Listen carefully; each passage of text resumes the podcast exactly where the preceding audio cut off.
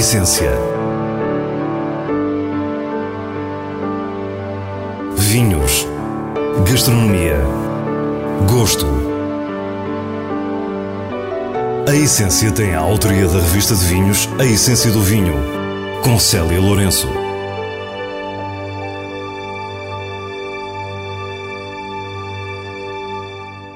Boa noite. O Douro é a nossa primeira paragem com os vinhos da Quinta da Foz, no Pinhão. De seguida, despimos-nos de preconceitos e vamos provar insetos com a Portugal Bugs, em Esposende, uma empresa muito jovem que nos mostra um novo conceito de alimentação sustentável. Depois das larvas e grilos, terminamos a essência de hoje com as habituais sugestões semanais. Fique para o que é realmente essencial. Estamos numa quinta histórica do Douro. Estabelecida em 1872, a Quinta da Foz foi adquirida pela família Callum em 1885. Em 1997, o grupo Sogevinos compra a Calem e a propriedade onde nos encontramos passa por uma empresa angolana já no decorrer do século XXI. Mas é com a entrada em cena da família Ferreira que a Quinta da Foz conhece uma nova vida. Bem, a, a minha família, o meu pai e a minha mãe, o meu pai é oriundo do, do Porto, Vila de Gaia, e a minha mãe é do Dão. Começamos no negócio do vinho, uh, começamos primeiro pelo Dão, que é a Quinta do Covão, e depois em 2011 fomos desafiados pelos amigos, parceiros nossos, já de outros negócios, a, a investir na Quinta da Foz. E viemos cá visitar e ficamos completamente deslumbrados, apaixonados, ficamos com pena que a Quinta tivesse parada no tempo não é? e e dissemos logo que sim. Filipe Ferreira é enólogo e administrador da propriedade. Juntamente com a sua irmã Lúcia, conduz esta mais recente e desafiante fase da Quinta da Foz. Investimos aqui, temos vindo a investir todos os anos e o, o nosso objetivo foi uh, repor novamente, que é uma quinta com 150 anos, a pôr o nome Quinta da Foz, toda a gente diz que conhece, mas depois já ninguém conhece, não é? e por repor eh, a Quinta da Foz onde deve estar, um bom patamar, com esta vista deslumbrante sobre o Rio Douro e ter bons vinhos de mesa e também começamos a refazer a história no vinho do Porto. Estamos em Gouvães do Douro, na foz do Rio Pinhão, com uma paisagem de montanhas esculpidas em socalcos e patamares de vinha que não nos deixa esquecer a beleza da mais antiga região demarcada e regulamentada do mundo. Temos cerca de 22 hectares de vinha, temos vinha praticamente toda é vinha nova, vinha velha, peço desculpa. Já fizemos um, uma, uma vinha nova em 2012. À frente da enologia está António Narciso, enólogo experiente em várias regiões do país. O objetivo é essencialmente respeitarmos o terroir de uma, uma característica única das nossas vinhas, são das mais velhas da região do Douro. Estamos a falar de vinhas com a idade média entre 80 e 100 anos, vinhas centenárias, a grande 90% da vinha. Portanto, é isso que nós queremos respeitar e mostrar nos nossos vinhos. São vinhas com, com um grande declive, um, aqui socalcos no Douro, em, em, pequenos patamares, uma vinha com uma alta densidade de plantas, muito plantada mesmo à moda antiga, um, e a ideia é respeitar isso no máximo possível para transmitir às garrafas com o mínimo de intervenção enológica pelo meio. As vinhas da Quinta da Foz estão situadas entre os 100 e os 300 metros de altitude. 90% são tintas e o hectare e meio de castas brancas é precisamente a vinha nova, com cerca de 10 anos de que nos falava o produtor. António Narciso explica-nos a filosofia de respeito pelas condições naturais. E isso faz por uns cuidados muito que é na vinha, estamos a falar de uma vinha velha com mais de 20 castas diferentes misturadas, respeitar esse terroir. Depois fazemos também uma vinificação cuidada só em lagares de pedra, com pé em cada parcela, cada patamar é vinificado separadamente, vai para uma cuba isoladamente mais pequena e depois um trabalho também em barrica, cada, cada patamar, cada parcela da vinha, até o momento final de fazermos os lotes. O enólogo explica-nos também que o seu trabalho vai sempre no sentido de conseguir frescura em condições que não parecem estar em sintonia para que isso aconteça. É uma vinha que nos dá sempre, apesar de estarmos numa exposição quente, exposição sul, a nossa vinha a partir das 3, 4 da tarde no verão já, já apanha sombra, quem prova os nossos vinhos, pensa, como é que isto é de um, uma vinha exposta ao sul, aqui no Pinhão, com tanta temperatura? E as próprias castas antigas, temos muitas castas antigas, como o Tintucão, como outras castas numa mais frescura, eh, que dão essa acidez, esse caráter vegetal positivo, que ao início os vinhos realmente são duros, difíceis de beber, e que dá essa longevidade, e depois na prova faz sentir realmente um, Douro, mas com uma frescura e com uma elegância e com uma capacidade de investimento em garrafa enorme. As referências comerciais são da Foz e Quinta da Foz. Entre os topos de gama estão os 1872 by Quinta da Foz, ano de fundação da propriedade transformada em marca. E em 2022 foi lançada uma edição única comemorativa dos 150 anos.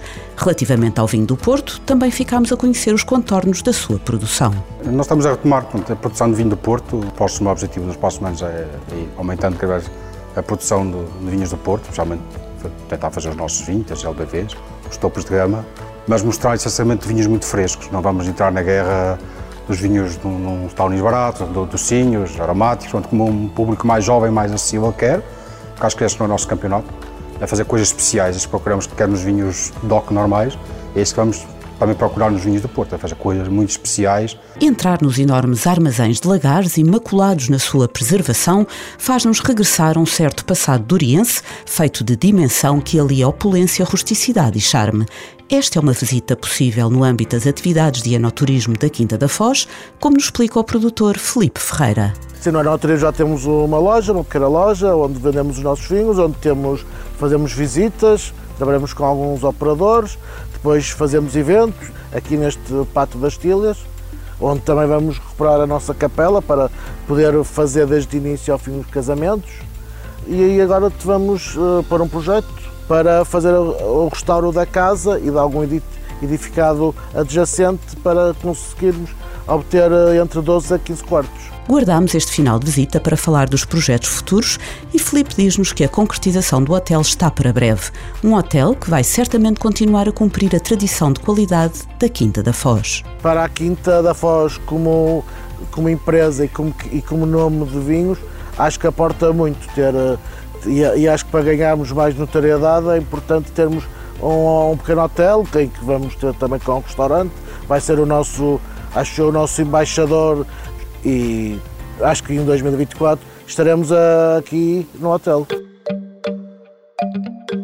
Convidamo-lo agora a entrar num universo que exige que deixemos os preconceitos à porta, já que falamos de insetos comestíveis.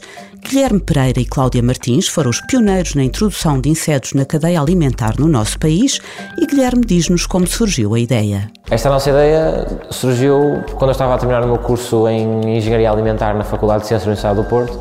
Fui desafiado a desenvolver uma barra energética à base de insetos e entretanto achamos que podia ser uma ótima ideia de negócio e lançámos-nos para o mercado mal acabamos o nosso curso. Claro que quisemos saber porque é que comercializar insetos foi visto como uma ótima ideia de negócio. Achamos uma ótima ideia de negócio porque na altura em que terminei o meu curso falava-se muito sobre como é que íamos alimentar a população no futuro, que alternativas é que existiam e os insetos foram apontados pela ONU como uma das soluções e efetivamente são muito mais sustentáveis, a nível nutricional também são muito interessantes porque têm um nível de proteína muito elevado, têm um nível de gorduras boas também muito elevado, então achamos que nutricionalmente era super interessante a nível climático também era ótimo e achámos que tínhamos que desenvolver produtos para conseguirmos convencer o consumidor a introduzir insetos na sua alimentação. O termo grego entomon, que significa insetos para comer, está na raiz da palavra entomofagia. A entomofagia, ou o uso de insetos como fonte de nutrição, pode estar na linha da frente como uma das formas de alimentação mais sustentáveis que começa a ganhar adeptos em todo o mundo. Os insetos são uma vantagem de duas formas.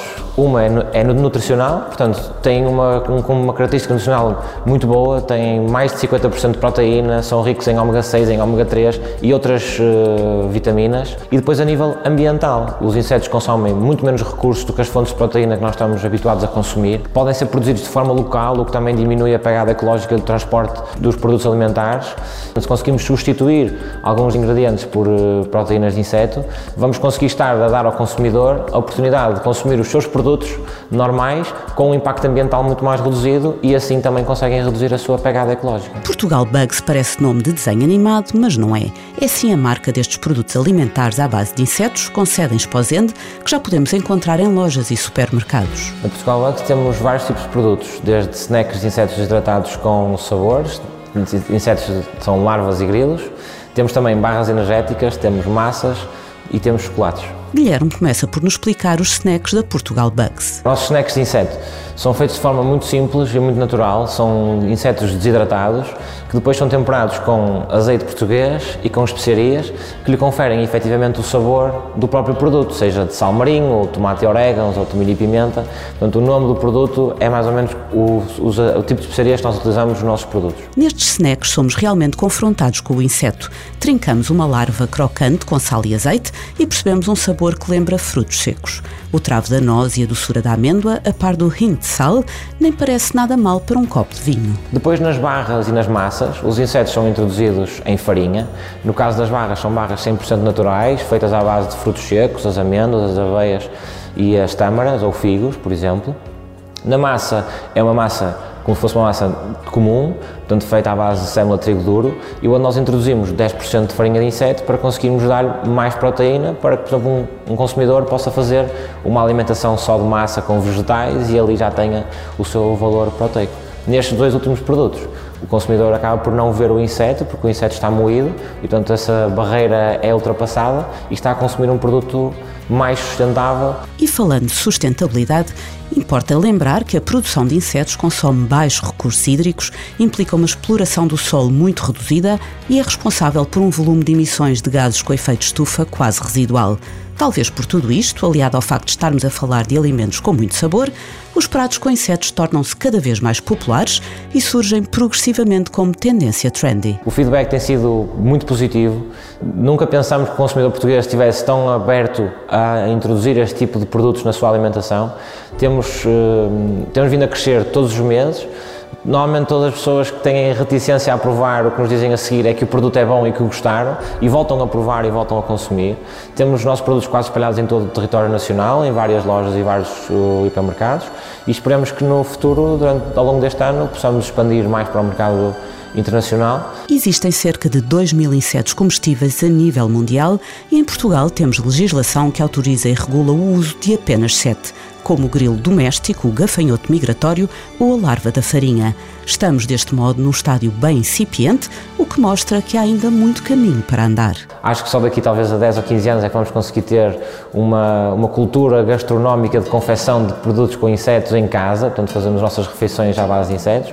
Até lá vão aparecer outros produtos onde o consumidor, mesmo não sabendo cozinhar larvas de Tenebri Molitor, vai poder acrescentar um hambúrguer feito à base de, desses mesmos insetos à sua alimentação e espero que no futuro nós possamos ter os nossos produtos pelo menos nos quatro cantos do mundo.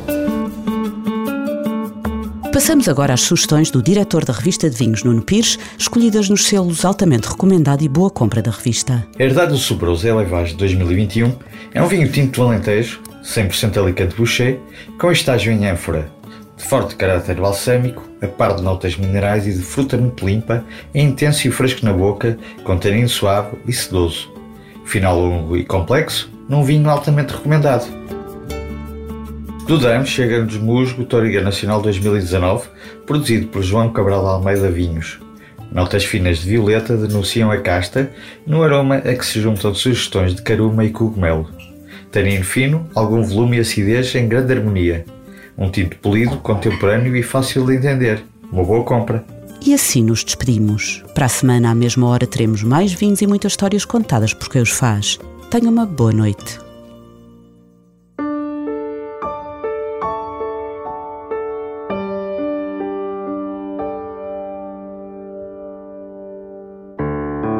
A essência. Vinhos Gastronomia. Gosto. A Essência tem a autoria da revista de vinhos A Essência do Vinho, com Célia Lourenço.